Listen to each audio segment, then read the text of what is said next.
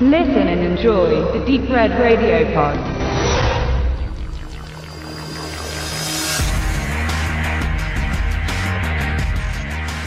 Zwei Jahre sind seit dem Tod Deacon Frosts vergangen, dem hitzköpfigen jungen Vampir des ersten Teils, mit dem Willen, die komplette Weltherrschaft an sich zu reißen. Wesley Snipes spielt erneut Blade, den Daywalker, halb Mensch, halb Vampir, der im zweiten Teil zunächst auf der Suche ist nach seinem Mentor Abraham Whistler. Whistler, verkörpert durch Chris Christopherson, wurde im ersten Teil gnadenlos getötet. Es war neben der bekanntermaßen überbordenden Comic-Gewalt dann auch die schmerzlichste Szene, wenn Blade von seinem alten Freund Abschied nehmen musste und um die allseits beliebte Figur Whistler zurückzuholen, hat man ihn mit der Fortsetzung lediglich als gefoltert und gekidnappt erklärt. Die Vorgeschichte von Blade wird dabei kompakt in den von Bildern untermalten Vorspann visualisiert, sodass der Zuschauer durchaus in den zweiten Teil einsteigen kann, ohne den ersten gesehen haben zu müssen. Vor den Titeln läuft noch ein knapp vierminütiger Prolog, in dem eine neue mysteriöse Figur eingeführt wird. Ein Mann, seinen Körper sichtbar nur in einen alten Mantel gehüllt, durchstreift die nächtlichen Straßen Prags, um schließlich zu einem Ort zu gelangen, der sich die Blutbank nennt. Hier kann jeder, der als Spender zugelassen wird, Mengen seines Bluts abgeben und erhält eine Barauszahlung in attraktiver Höhe. Der Mann, genannt Nomac, wird aufgefordert, dem Personal in ein abseitig gelegenes, steriles Dienstzimmer zu folgen und wird dabei seiner familiären Verbindung für den Notfall sowie seiner äußeren Erscheinung, seiner deutlich sichtbaren Narbe am Kinn, befragt. Nomek gibt sich unscheinbar und nimmt am Spendestuhl Platz, erkennt jedoch, dass er in einen Hinterhalt der Vampire gelockt wurde, die sich sogleich aufmachen, ihn seines Blutes wegen zu knebeln. Die Vampire sind jedoch überrascht, als sie feststellen, gar keinen Menschen vor sich zu haben. Nomek ist etwas anderes. Was genau, wird wenig später erklärt. Man erkennt nur, dass sich in seiner Mundhöhle etwas noch gefährlicheres befindet als die Beißzähne der Vampire, die ihn in dieser Szene auch allesamt zum Opfer fallen. Noch im Vorspann wird der Fokus per Off-Kommentar und Flashbacks zum ersten Teil konkret auf die Titelfigur gelegt. Vergessen Sie alles, was Sie über Vampire zu wissen glauben. Ich bin Blade.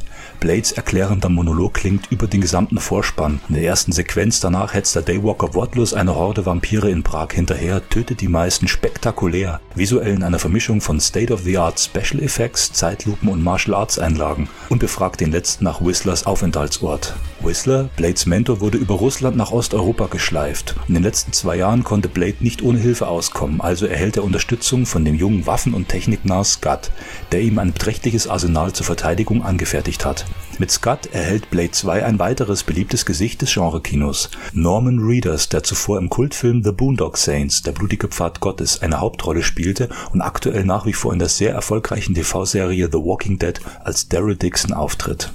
Es herrscht eine Krise in der Gesellschaft der Vampire. Eine anders entwickelte Art der Blutsauger, genannt Reaper, nach dem im Film benannten Reaper-Virus, hat sich entwickelt, wobei die Träger des Virus andere neue Charakteristika des Vampirismus entwickelt haben. Der erste Träger des Reaper-Virus heißt Nomek, der zu Beginn die Blutbank angreift. Die Reaper sind hierbei stärker und anpassungsfähiger als ihre Ahnen. Sie besitzen drei Reihen von Fangzähnen, egelartige gespaltene Zungen und ihr Herz wird von einer festen Hülle aus Knochen umhüllt. So sind sie gegen fast jede Art von mechanischen Waffen gefeit, außer dem Sonnenlicht, das immer noch seine zerstäubende Wirkung an allen Blutsaugern entfaltet. Reaper sind darüber hinaus hungriger als ihre Verwandten. Sie brauchen mehr Nahrung, womit das Gleichgewicht zwischen Menschen und Vampiren durcheinandergebracht wird, nicht zuletzt durch die Tatsache, dass jeder, der der neuen Unterart zum Opfer fällt, sich selbst in einen Reaper verwandelt.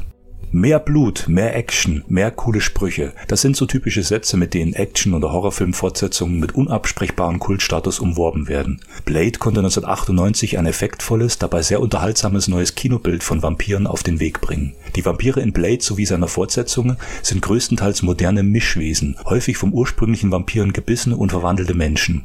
Diese jungen Wilden im Blade-Universum bilden eine neue Generation, die von alter Vampirtraditionen nur wenig versteht, beziehungsweise diese bewusst aus ihrem Handeln ausschließen will. Bereits mit dem ersten Teil erkannte der Zuschauer, dass mehr in dieser sich anbahnenden Trilogie steckt als nur in Anführungsstrichen virtuos inszenierte Action und Comicgewalt. Ein junger, moderner Mythos wurde mit Stephen Norrington, dem Regisseur des ersten Teils, basierend auf den Comics 30 Jahre zuvor entworfen, der die erzählte Geschichte der Blutsauger in der Jetztzeit verortete. Die Absicht populärkultureller Relevanz rückt in den Vordergrund. Der Vampirkult wird immer wieder für das Kino reinterpretiert, allein über 80 Verfilmungen der Dracula-Geschichte sprechen hierfür. Doch so konsequent in die Gegenwart verlegten ihn bisher kaum Filme. Die Comics um Blade, den Daywalker, begannen in den 70er Jahren und legten den Grundstein für die Modernisierung. Dort vermischten sich noch ältere Traditionen mit neuen, eine eher traditionelle Dracula-Inkarnation aus den Comics wird dann zum Beispiel im dritten Film 2004 neu interpretiert. Als Blade 2 2002 in die Kinos kam, hängte ich mich im zarten Alter von 15 an einen volljährigen Kumpel aus dem Sportverein samt dessen weiblicher Begleitung und mogelte mich in eins meiner ersten Double Features ins Kino, der Einlass streng bewacht und ab 18. Der damals bereits indizierte erste Teil zusammen mit dem neuen zweiten, beide in ungekürzter Form mit fettem Bild und Sound im Kino, das war für mich mit 15 das Nonplusultra und ich werde nie vergessen, wie die zierliche Freundin meines Kumpels, bekleidet mit hochhackigen Stiefeln und rosafarbenen Lackkostüm samt Minirock sofort kontrolliert wurde, obwohl sie die älteste von uns war und ich aufgrund meiner damals erst 1,96 Meter problemlos mit einem Zunicken durch die grimmig dreinschauenden Securities mit Sonnenbrille kam. Der Besuch dieses Double Features war für mich wieder Zugang zu einem exklusiven Club. Eine Thematik, die sich auch in den Handlungen des Blade-Kinoversums deutlich spiegelt. Im Kern geht es in Blade und den Fortsetzungen um eine filmische popkulturelle Neuorientierung mystisch aufgeladener Figuren. Ihre Popularität per se ist bekanntermaßen von ungebrochener Dauer. Dies beweisen ständig neue Vampirfilme, wie damals in den 90ern noch The Lost Boys oder From Dusk Till Dawn. Oder zuletzt die Twilight-Saga, die das originär Grausame von Vampirgeschichten durchaus berechtigt jugendfrei, jedoch auch ideenarm und langweilig, man möchte sagen blutleer und ohne Biss in Szene setzte.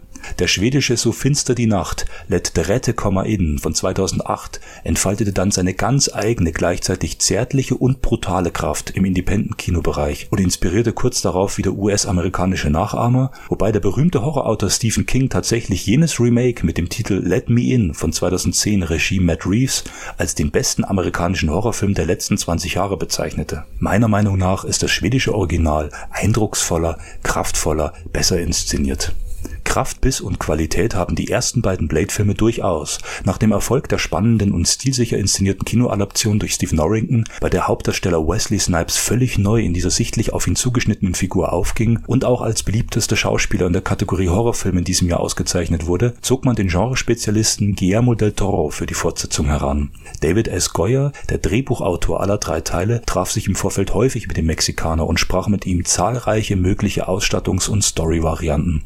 Beide Künstler, das beweisen diverse Interviews, die auch hierzulande auf Home-Media-Veröffentlichungen zu betrachten sind, bezeichnen sich gerne als Comic-Fans und auch Kenner und scheinen mit der finalen Version von Blade 2 den Nerv des Publikums vollends getroffen zu haben. Sie blieben der damals geradezu kultisch verehrten Düsternis der Hauptfigur treu, legten den Fokus erneut auf den wortkargen, coolen Einzelkämpfer, fügten aber auch einige markante Veränderungen hinzu. Zum einen macht sich Del Toros bildliches Gespür für dieses Kreatürliche bemerkbar. Der Mexikaner landete zunächst mit dem in seinem Heimatland produzierten Kronos von 1993 einen damaligen Achtungserfolg und heutigen Genreliebling. Sein US-Debüt Mimic aus dem Jahr 1997 fiel dann trotz seiner Nominierung für das beste Drehbuch bei den Saturn Awards 98 eher durch und gilt als Fingerübung Del Toros, mit einem größeren Budget umzugehen.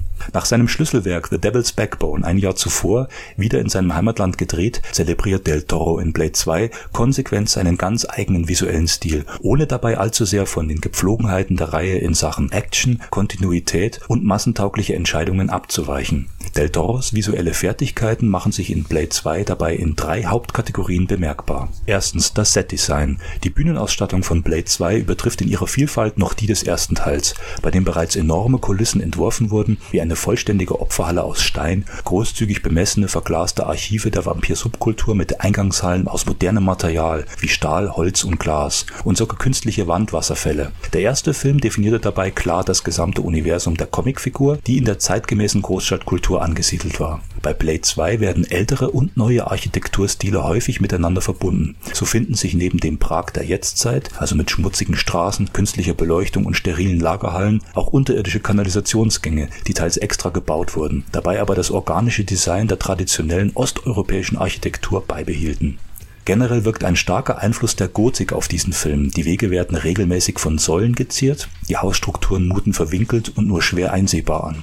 Das Wechselspiel von Licht und Schatten bildet dabei den visuellen Grundton von Blade 2. Gleißendes Gegenlicht zerschneidet die Räume und ebenso verleihen dunkle Leerstellen in den Hintergründen den Bildern auffällige Tiefe. Die Arbeit von Setdesignerin Carol Spire ist weltberühmt. Sie gestaltet die Produktion vor allem für die Werke David Cronenbergs wie Die Fliege, Existence, Crash, aber auch für den Kultfilm Silent Hill von 2006 sowie fürs Fernsehen Fringe, Grenzfälle des FBI ab 2008. Sie ist diejenige, warum nach Produzent Peter Frankfords Meinung Del Toro seine Vision erst verwirklichen konnte. Spire sagte in einem Interview, alles ist überlebensgroß, weil es ein Comic ist. Alles ist etwas übertriebener. Das verbindet dann auch alle Sets. Ihre Bauten umfassten unter anderem den mehrere Hallen umfassenden Club House of Pain, damals Kinos Totenreich, Umbauten in Tunnelschächten, die in ihrem Design wiederum stark an Del Toros Mimik erinnern, bei dem sie auch tätig war und vieles andere. Die Filmemacher erschufen insgesamt eine, Zitat Del Toro, heruntergekommene industrielle Atmosphäre, vor allem für diese Szenen, die in Osteuropa spielten und auch dort gedreht wurden. Zweitens bei Blade 2 die Kostüme. Die Kostümierung des zweiten Teils wirkt weniger stilisiert, sofern man mit diesem Begriff die häufig gemeinte zeitgemäße Mode einer Gegenwart beschreiben will. Stil bzw. Ausstattung ist dennoch das Hauptmerkmal, denn man schaut sich einen durchaus actionbetonten Film wie Blade 2 keineswegs nur wegen der geradlinig erzählten Geschichte an, sondern auch wegen des fiktionalen filmischen Universums, das mit den Outfits, dem gesamten Look entworfen wird und allem anderen außer dem Alltäglichen, dem Gewöhnlichen entsprechen will. Bei der Kostümierung verwenden Del Toro und seine Schneiderin Wendy Partridge ebenfalls eine Kombination verschiedener Zeit- und Kulturebenen. Es gibt Ninja-Kampfanzüge mit selbstständig regulierenden Okularen, die hinter der sichtbaren Fassung eine rote Linse, ähnlich dem bekannten Terminator-Auge, erkennbar werden lassen. Die Maskierung der meisten Vampire ist dabei eher im Lack- und Lederlook gehalten, schwarz und dunkel, die am stärksten zur Geltung kommt, wenn sich die Figuren in der örtlichen Diskothek, dem Underground Club House of Pain, befinden. In dieser Sequenz, noch im ersten Drittel des Films, scheint die entworfene fiktionale Realität perfekt. Alles fügt sich adäquat ineinander. Tätowierte Hautflächen, Kleidung mit Metallnieten und spezieller Schmuck verbinden Organisches mit Anorganischem. Am deutlichsten kommt dies in einer Einstellung zum Tragen, als sich ein Vampirpärchen komplett im eben beschriebenen Outfit küsst und dabei eine Rasierklinge zwischen den Zungen hat. Der Blutdurst der Vampire wird im Liebesspiel inszeniert.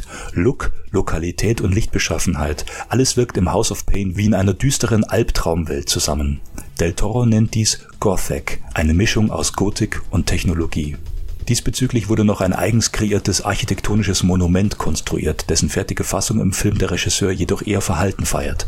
In einem neuzeitlichen Bunker aus Stahl, Beton und mit Videoüberwachung befindet sich das Haus des Vampirältesten, der tragischen Nebenfigur genannt Damaskinos. Er ist wie seine innere Behausung ein Relikt, unfähig sich der neuen Zeit anzupassen. Wiedergespiegelt wird dies letztlich in seiner eigenen Erscheinung. Ein Nosferatu-ähnliches Äußeres samt Umhang, latexweißer Hautfarbe und clownartigen Fingern. Für Del Toro als Horrorfan ist diese Anlehnung an die erste inoffizielle Dracula-Figur, die 1922 von Max Schreck gespielt wurde, nichts weniger als eine aufrichtige, deutliche Hommage.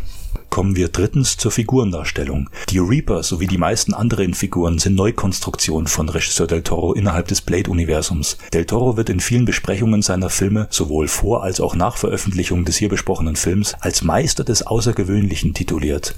Seine Figuren, sei es in The Devil's Backbone 2001, Pan's Labyrinth 2006 bis hin zu den Kaiju-Varianten in Pacific Rim von 2013, sind hinsichtlich ihrer Äußerlichkeit von Eigenständigkeit und Unverwechselbarkeit geprägt.